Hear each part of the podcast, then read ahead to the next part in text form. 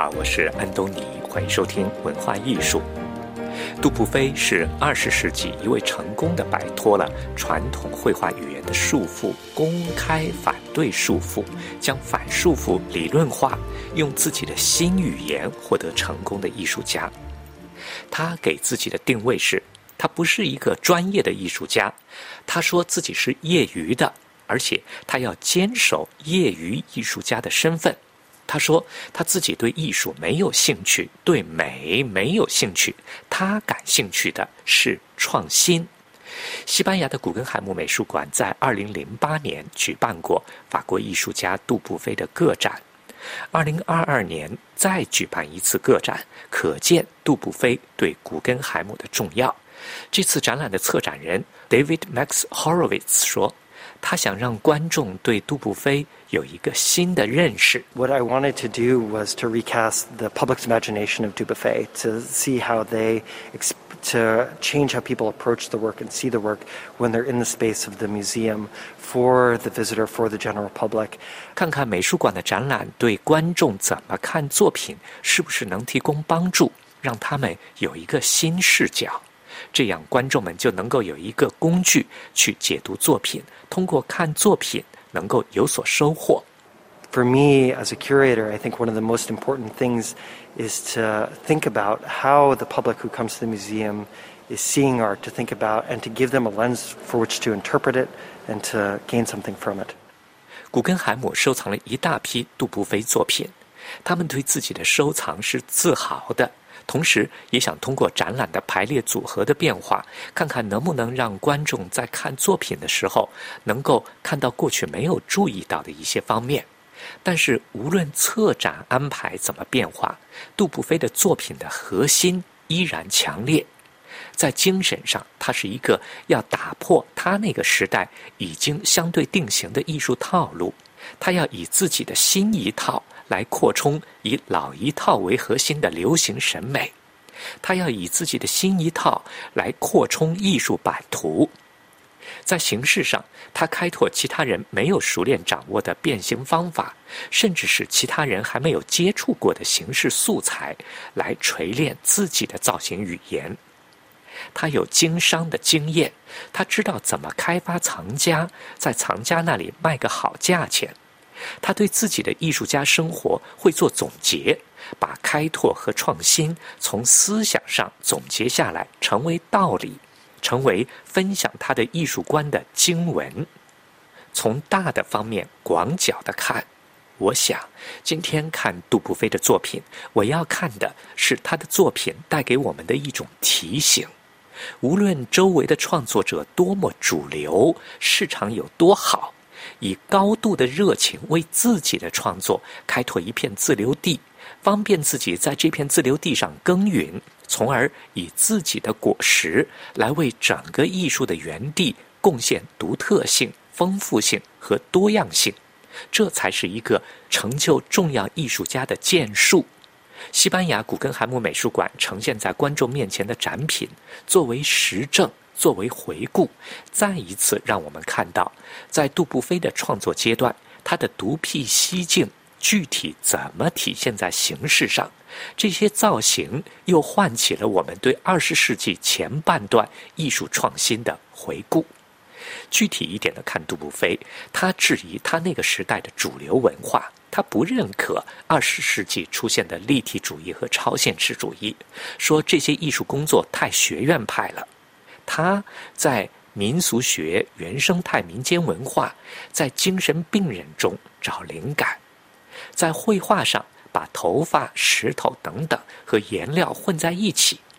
当艺术家们都认为自己与众不同的时候，杜布菲拉手风琴，喜欢爵士乐，他偏偏要做一个普通人。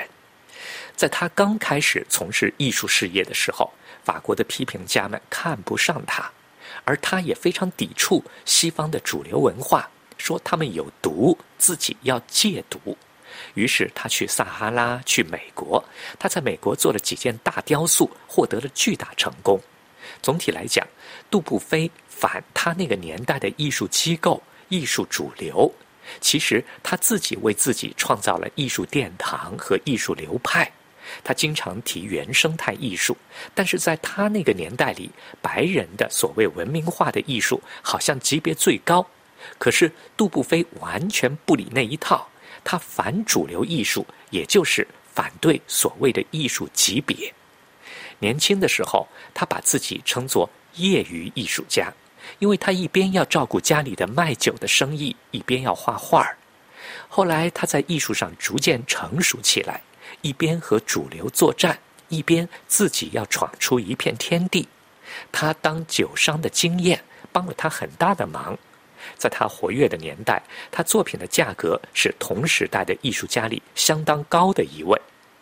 杜布菲自己就说，他希望自己的作品可以为被贬值的价值证明。他要热烈庆祝。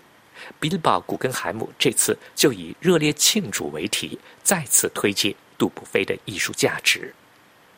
细看杜布菲的创作语言，他发明了一种 o h loop 的形式风格。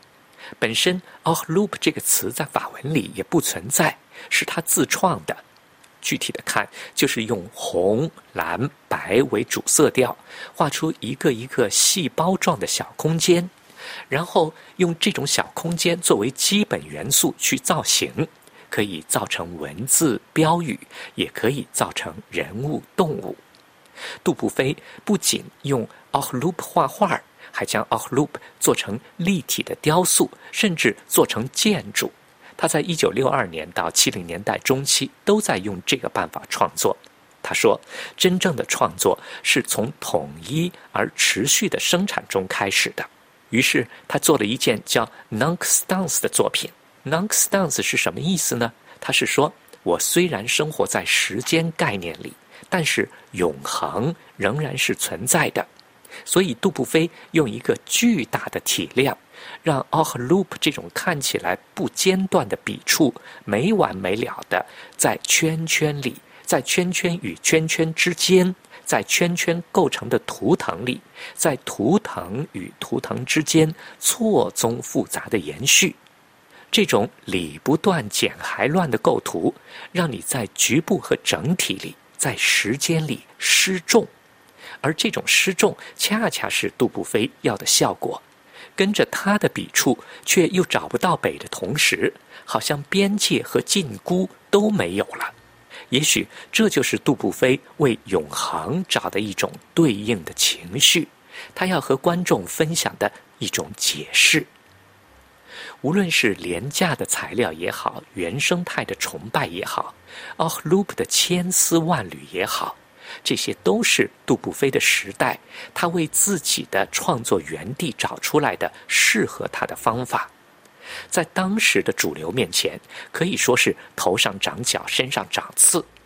但是杜布菲通过他的坚持，通过时间的洗刷，通过他自己说的统一而持续，渐渐的让他的角和刺变成了扩大了的主流里的新创作语言。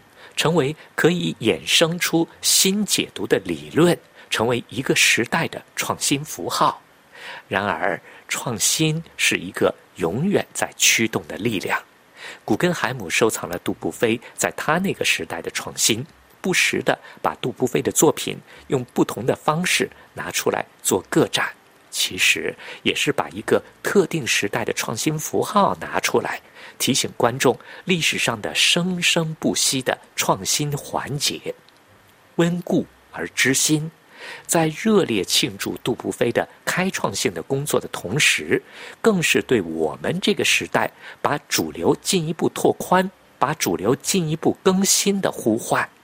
在这个意义上，再次回顾杜布菲的老作品。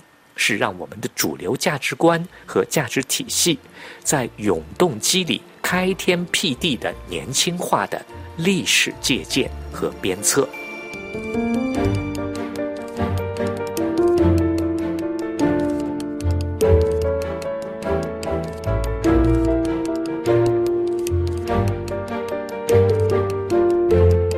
好了各位，以上听到的是文化艺术。今天呢，我们和您谈了 Bilbao 古根海姆的杜布菲展，提出对新时代创新的阶段性鞭策。这次节目由安东尼编辑主持，感谢收听。